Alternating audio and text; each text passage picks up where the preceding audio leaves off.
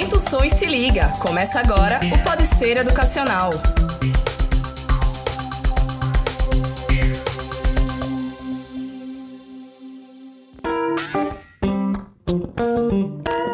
Olá pessoal, tá começando mais um Pode Ser Educacional, o podcast do grupo Ser Educacional. Eu sou Paulo Feijó e eu tô aqui com meu colega de trabalho, Guilherme Gomes. Tudo bom, Gui? Tudo bom. E aí, pessoal, beleza? E também hoje o nosso convidado, um convidado especial, o reitor da Uninasal Recife e professor de psicopatologia, Yuri Neyman. Tudo bem, professor? Tudo bem, Paulo, Guilherme? Tudo bom, gente? É, antes da gente começar aqui, vamos lembrar que você pode acompanhar o Pode Ser Educacional tanto no Google Podcast quanto no Spotify ou até no Deezer. Também lembrar para você seguir lá o arroba Grupo Ser Educacional e acompanhar todas as postagens e acompanhar todos os episódios do Pode Ser Educacional. Mas hoje, esse podcast está saindo numa sexta-feira 13 e a gente está aproveitando o gancho para falar um pouquinho sobre superstições, né? A gente sabe que muitas pessoas têm algumas superstições e quem nunca teve que atravessar a rua para não passar embaixo de uma escada, quem nunca ficou com medo porque cruzou com um gato preto. E aí a gente vai tentando agora entender um pouco sobre essas superstições,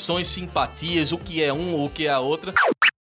Professor, o senhor tem alguma superstição? Pode contar pra gente? Simpatia, superstição, o que é a diferença de um pro outro? É uma pergunta bastante simpática para começar o programa, né? Ah, sim. É, deixa eu contextualizar um pouquinho. É, na verdade, essa questão de superstição, simpatia, elas são bastante interligadas. Por que, que eu estou falando sobre isso? Sou professor de psicopatologia, viu, Paulo? É, é um ramo da psiquiatria. Então, eu estudei muito essa questão de superstição, porque existem algumas doenças em psiquiatria que a gente fala que são delírios místicos, que a gente imputa ao sobrenatural algumas interferências que acontecem na nossa vida. Uhum. Então, por isso o interesse pelo tema superstição, né? E a associação com, com na terça-feira 13, o gato preto, uma série de símbolos aí que remetem a gente à superstição. A sexta-feira 13 em particular é assim, é associado ao número 4, porque a soma de 3 e 1 dá 4, e algumas culturas orientais, é, o 4 significa a morte, não a morte necessariamente física, né? Mas a transformação, alguma coisa que vai acontecer. E sexta-feira é associada à morte de Cristo, a sexta-feira da paixão. Por isso, quando se associa os dois símbolos, né? A sexta-feira número 13, que é a soma da 4, e a sexta-feira da paixão de Cristo, o pessoal associa 13 na sexta-feira como um dia negativo. Sim. Tá certo? É bastante comum. É, a superstição. Então não é só por causa do filme lá, não. Tem uma explicação por trás também. Tem, Guilherme. Tudo Ah. tem uma explicação, assim, eu diria que tudo na vida do ser humano, né? Ele acontece através da cultura, né? A cultura e personalidade que também é fruto da cultura. Então, assim, a origem da superstição, ela vem de duas vertentes. Ou de crença pessoal, através da história da vida da própria pessoa, Sim. ela faz as suas associações de, de, de acordo com a história de vida, ou ela é transmitida culturalmente através de gerações. Geralmente é, é através da, da fala, né? A tradição oral, que a gente passa superstições de gerações passadas, que lá nos primórdios da história humana, da evolução humana, alguns fatos associados ao misterioso, né? Ao divino, davam explicação para tudo que é, que é acontecimento na vida, né? Então, só para a gente voltar à discussão, essas duas vertentes. Uma que é de vivência pessoal, que a gente associa fenômenos da nossa vida a algum acontecimento. Isso tem um- uma marca, um registro para a gente psicologicamente falando, né? E outra que vem da tradição cultural transmitida para nós através dos nossos pais, dos nossos avós e, assim veio por Da sociedade gerações. em geral, né? A sociedade em geral, se veio por gerações e gerações. Mas o senhor tem alguma superstição, alguma simpatia?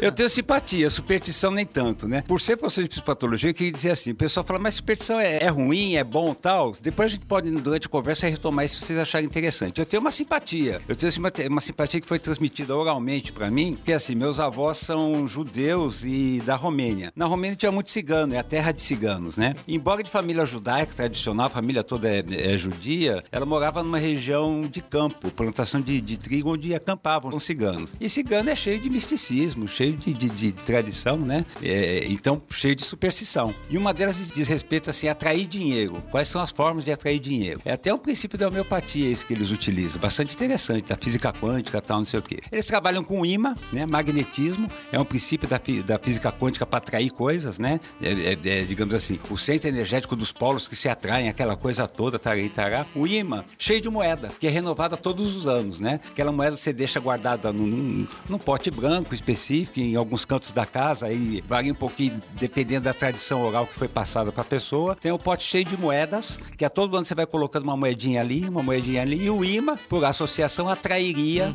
Mais essa, moeda. mais moeda, né? Então essa é uma simpatia que, que eu tenho, que a gente faz, mas foi por tradição de família, tradição oral. Não dou um significado místico, não. Dou mais um significado cultural e compreendo que isso vem passado na minha família de geração a geração. Aí o senhor até destaca que a família tinha mais o lado do, do campo. Essa ligação do campo, as pessoas mais afastadas dos grandes centros, elas costumam ter um, acreditar um pouco mais nessas crendices populares, até mesmo em, nas lendas que, que, que hoje a gente tem no Brasil, Saci. esse- Então, é, essas crendices maiores vêm do lado do campo. Né? Quando você chega na cidade com as pessoas mais, mais do meio urbano, elas são um pouco mais céticas, não acreditam tanto, né? É verdade. Todos nós temos uma origem no campo, né? Em termos de evolução de espécie humana, por isso que todos nós, de algum nível, se não trazemos uma superstição, lá no fundo, né? A gente traz um toque, um, um transtorno obsessivo compulsivo de alguma natureza, que é da natureza humana, né? É, digamos assim, refletir é, fenômenos é, naturais que não têm explicação em algum mito, em alguma coisa sobrenatural. Sim. Então, quem vivia no campo lá nos primórdios da nossa evolução, mesmo no século passado, e-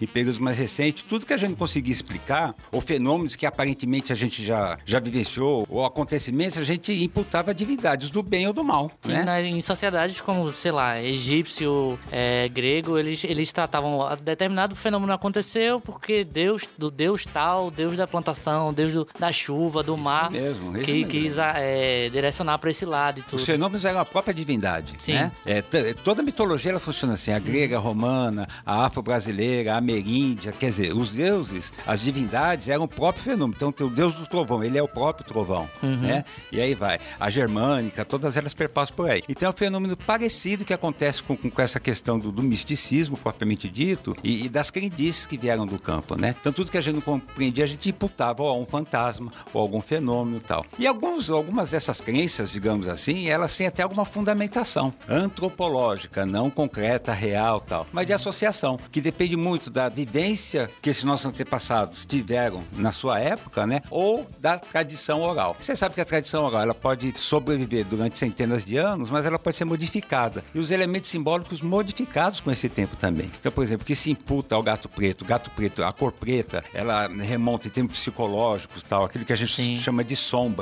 Aham. né? Na psicologia junguiana. Então, é o nosso lado obscuro, tal, não sei o quê. Então, quando o gato preto sai da sombra e ele é preto e aparece, é como se a gente se defrontasse com aquele lado escuro da nossa própria personalidade. Coitado do gatinho. Pois é, coitado do gato. Então, associado assim a alguma coisa do demônio, alguma coisa ruim que vai acontecer e tal, a coisa ruim é a nossa própria sombra, né? O Jung já falava que o primeiro passo e o mais assustador é o confronto da nossa persona com a nossa sombra. Sim. Então, o gato remete, o gato preto remete a isso, né? Um ser escuro que, ao sair da escuridão, faz com que a gente se confronte com alguma coisa que é ruim.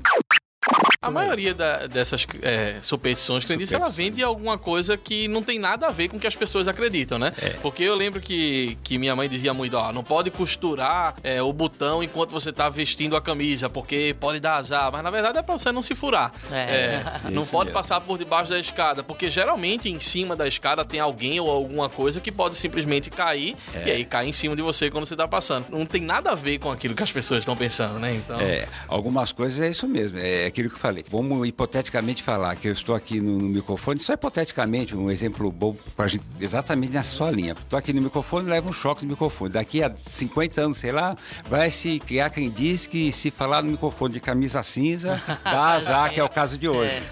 A partir de uma vivência associada. Mas aí você veja, uma superstição criada é a partir de uma vivência individual. E tem aquelas, aquelas superstições que são individuais, que você está até comentando conosco aqui no começo do- da gravação do programa, né? Aquelas superstições que são pessoas é, é, relacionadas, por exemplo, a, a jogo de futebol, não é, É, isso? que tem uma, tem uma é, superstição aí de que você não pode usar a camisa do próprio clube um dia antes. né?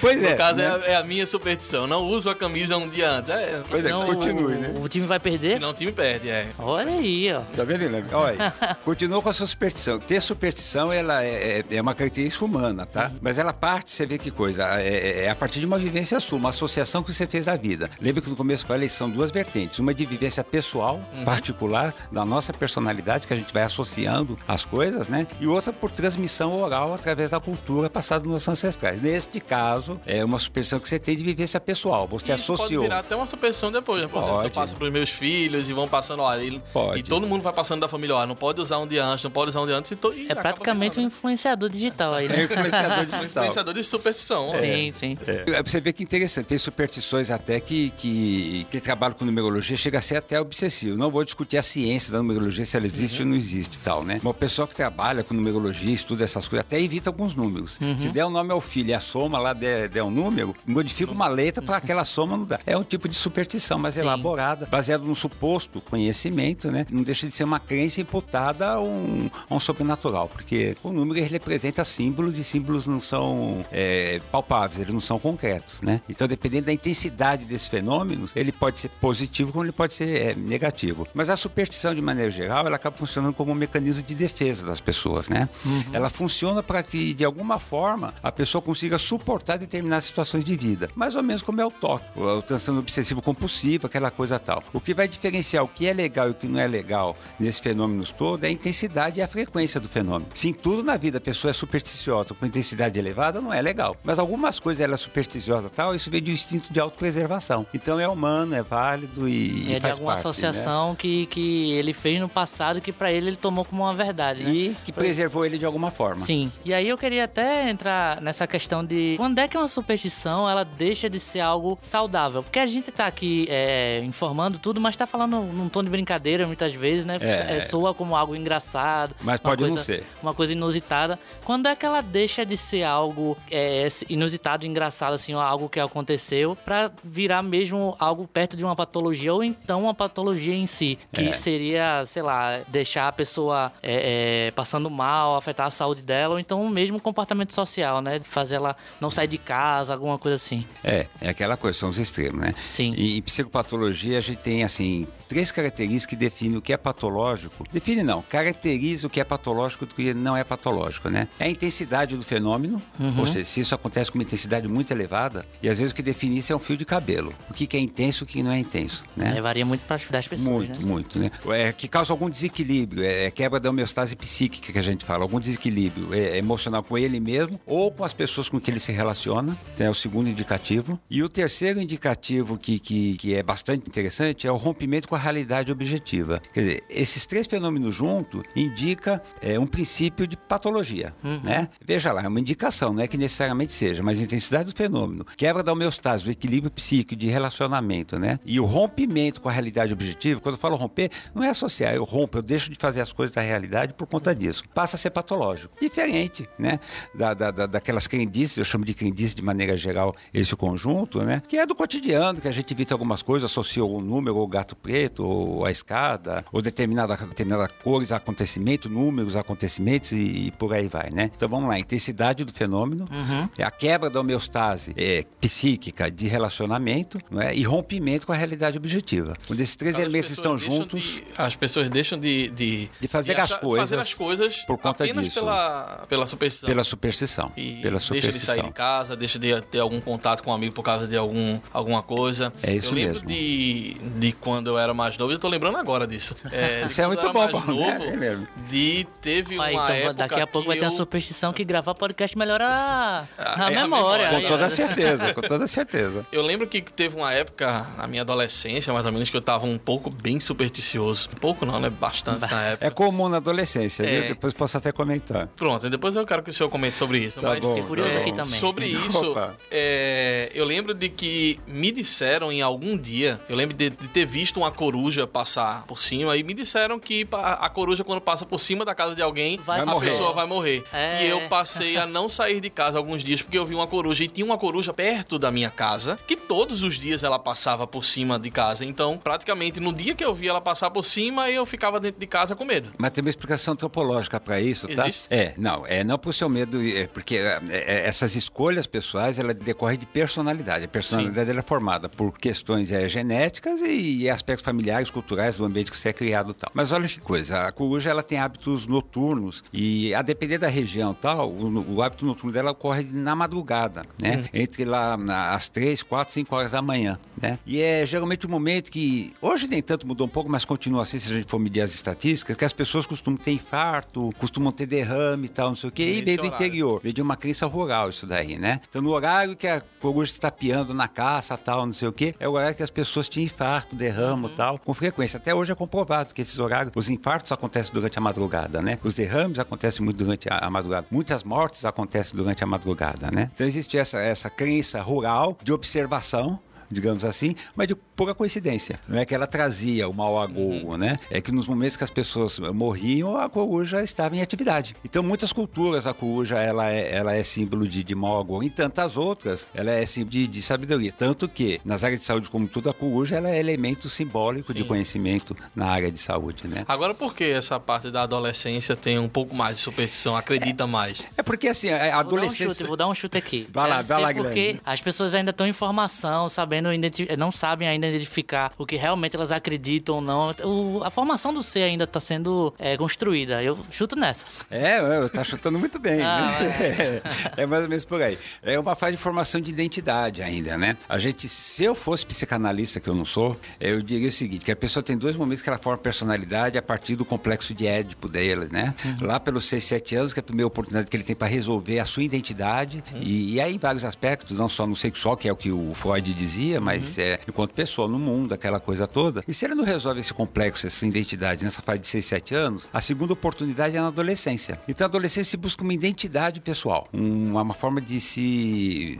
afirmar no mundo. Sim, né? Sim. E a depender de novo da influência cultural que, que se tem, o tipo de criação, é, os ídolos que se tem na juventude, ele pode ser influenciado uhum. pelas características desse ídolo, dessas pessoas, dessa cultura. Numa segunda fase, digamos assim, de formação da personalidade. É uma busca, né? É muito comum da adolescência, não só só cair para superstição, como cair para é, religiosidade, por exemplo, ou se decidir ser ateu. E aí uma série de outras é, é, implicâncias que dizem respeito às escolhas que ele vai fazer enquanto personalidade. Então, seu chute está bastante próximo do que eu diria que é olha aí, olha aí. que acontece mesmo com, com, com as pessoas quanto mais você pensa, mais você atrai. É, Sim, que a palavra lado, tem poder. É, a palavra tem poder, coisas, o né? pensamento. É. Nessa parte de superstição, existe um pouco disso de, por exemplo, vamos lá, é, no meu caso mesmo, de sou supersticioso do lado esportivo, então na minha cabeça, essa parte de usar a camisa um dia antes, vai dar azar, vai dar azar, vai dar azar. De tanto eu pensar isso, dá mesmo ou é pura coincidência? É, eu não sei dizer se, se, se dá. Eu acho que é coincidência, né? Eu não sei dizer se, se, se realmente. Mas é... acaba ligando muito termos psicológicos, claro, claro que sim. É claro que sim. Fica até aquele pensamento que, que eu diga, não vou dizer que a pessoa é obsessiva, mas ela fica com um pensamento obsessivo, né? Sim.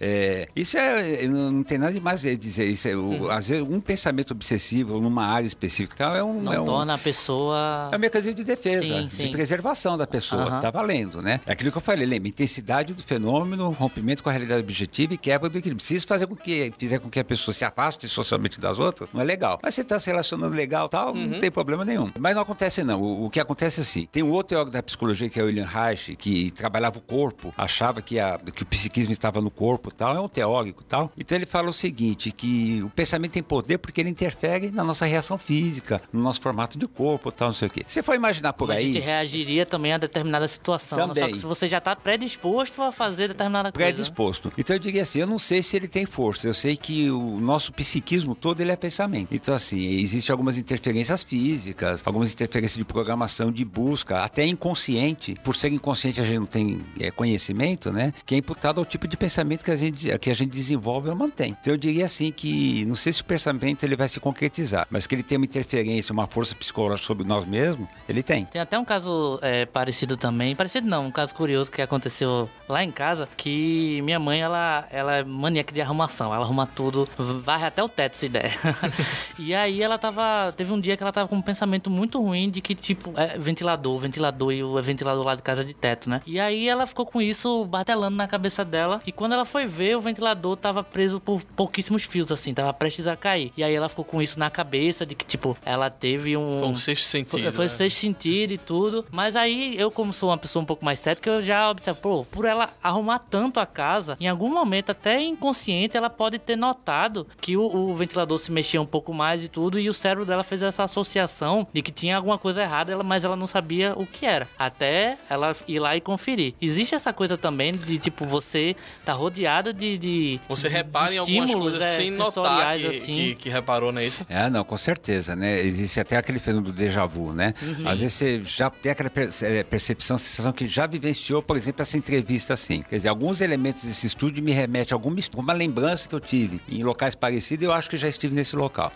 A nossa capacidade de percepção, a nossa capacidade de, de- de atividade cerebral, ela é muito maior do que aquela que a gente lê conscientemente. Então, a sua leitura, mais uma vez, você devia fazer psicologia. Porra, é a sua leitura, mais uma vez, ela é minha mãe é correta. psicóloga. Será que veio do Ótimo. aí? Você vai ver que tem uma influência genética. Mas é bem isso mesmo. Em alguma instância de ela é, a todo momento estar limpando aquele local, né? É No campo visual, percepção dela, né? Não consciente, não no, no- no hipocampo, tá? mas no- na percepção dela, de alguma forma, ela percebeu a ameaça que ela estava. O nosso organismo ele tem uma capacidade de reação de autopreservação que é, é grande, fenomenal. Tanto que assim, mediante uma dor muito intensa, o que o organismo faz? Ele apaga a gente. Nós desmaiamos para poder suportar aquela dor. Então a capacidade perceptiva do organismo ela é muito grande. Então nesse caso eu explicaria dessa forma assim. Em alguma instância ela teve percepção, não elaborou no nível consciente, mas o instinto de preservação dela dava uma intuição, entre aspas, a ela de que algo ia acontecer com aquele ventilador. É, né? Ela explica dizendo que é instinto de mãe. É, "Ah, não posso negar, né? Não alguns disso." teóricos da psicologia que falam assim, que a intuição nada mais é do que uma elaboração do inconsciente de fenômenos que a gente consegue perceber, né? Através da nossa percepção do ambiente que nos cerca, de sinais e tal, né? Há aqueles que dizem que é energia e por aí vai, não é o caso do que eu defendo, né? Mas a nossa capacidade de percepção é tão grande que algumas elaborações a gente faz de forma consciente e outras elaborações a gente faz de forma inconsciente. As inconscientes a gente chama de intuição. Em relação à superstição, eu posso me considerar um personagem muito grande. Não de deixar de sair de casa, não de deixar de fazer, mas assim, simples coisas de que eu deixo de, de fazer por uma besteira. Por exemplo, uma peça de roupa que eu usei no dia deu alguma, algum problema no, no trabalho ou algum problema na vida pessoal, eu já fico meio receoso de usar. É, na parte esportiva eu sou extremamente supersticioso. Agora eu tenho uma tática um pouco diferente de acabar com a superstição. Quando eu chego numa hora que eu digo, essa superstição já tá demais. Ah, já tá demais eu não poder usar essa blusa, porque essa blusa tá dando um problema. Aí eu escolho um dia que eu sei, opa, esse dia vai dar tudo certo. Por exemplo, na área, na área esportiva. Ah, meu clube vai pegar o Lanterna. Ah, no meu caso, essa associação não faz muito bem, porque o meu time costuma perder pro Lanterna. Mas vai pegar um time ruim, tá certo?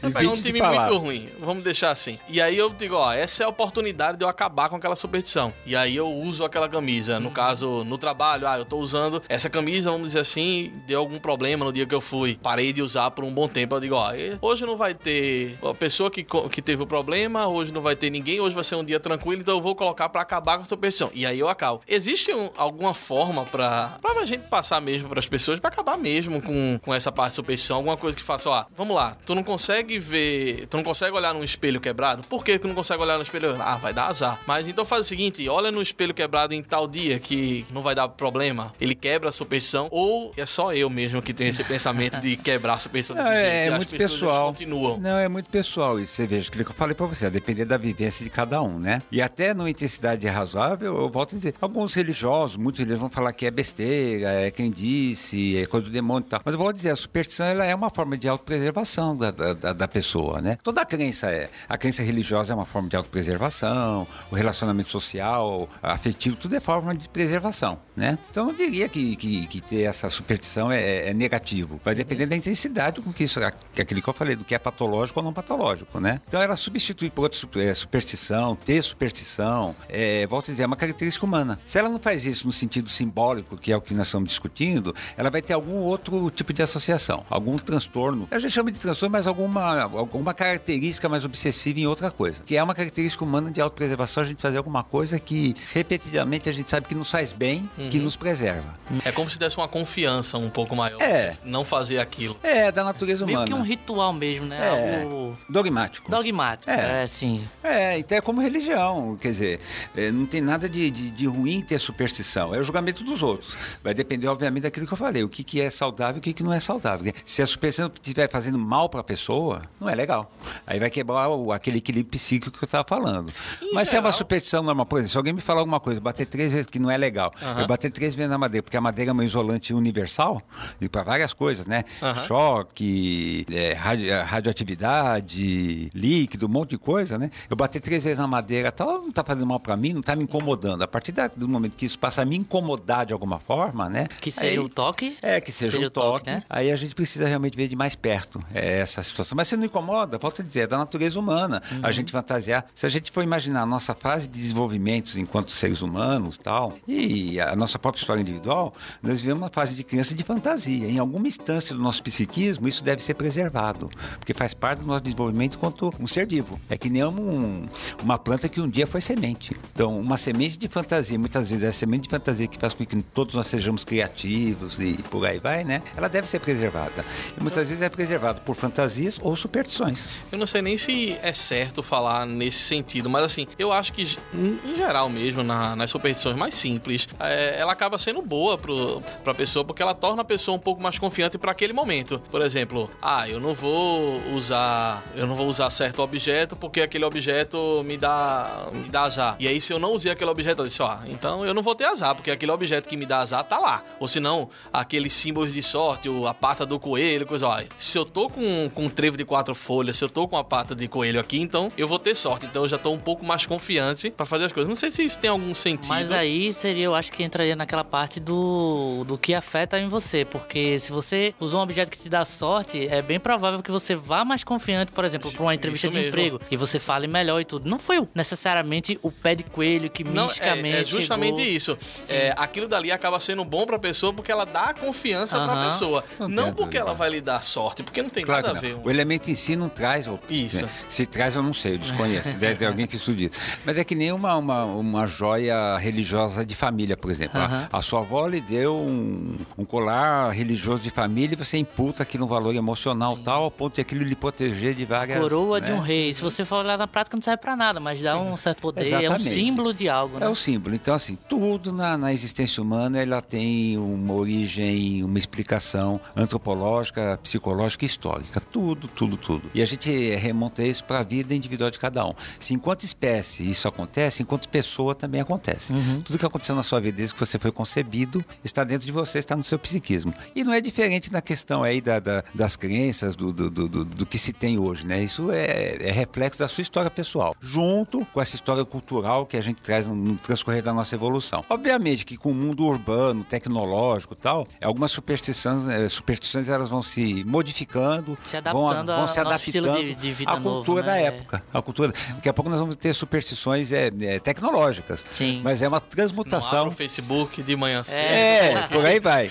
Mas é uma atrasar pro trabalho. transmutação do mesmo, do mesmo fenômeno, digamos assim, né? Numa linguagem né, universal. O que é bacana nisso tudo, e é, é- é bom que se preserve e tal, é que tudo faz parte da natureza humana. Tudo é criação humana. E é legal saber essa questão da intensidade, até onde interfere ou não na minha vida, até onde é positivo, até onde me faz bem e tal. E esse é o caminho. É, pessoal, o papo tava bom, a gente tava trazendo aqui todas as superstições mais esquisitas da gente e, e uma forma é, mais antropológica de, de olhar o lado da superstição, mas... Quase fazendo uma consulta aqui também, né? Quase é, é um prazer, um, um prazer falar sobre isso. É, queria agradecer aqui ao professor Yuri Neyman, muito obrigado, professor. E, Obrigado. é, e agradecer também a Guilherme Gomes, que tá aqui com a gente mais uma vez, né? Mais uma vez, que eu que agradeço. Sempre que precisar, estamos por aqui. É, lembrando de novo pra vocês, vocês podem acompanhar o Pode Ser Educacional lá no Spotify, no Deezer e também no Google Podcast. Sim, e nos agregadores de podcast também. Com certeza o podcast já tá disponível lá também. É, e lembra de seguir a gente também lá nas redes sociais, no Instagram, o arroba Grupo Ser Educacional. Exatamente, lá você vai ter acesso aos episódios, os conteúdos bem legal lá pra você acessar e tá por dentro de quando até sair episódio novo, né? Então, pessoal, a gente fica por aqui e até a próxima vez. Tchau, tchau, pessoal. Até a próxima. Até a próxima.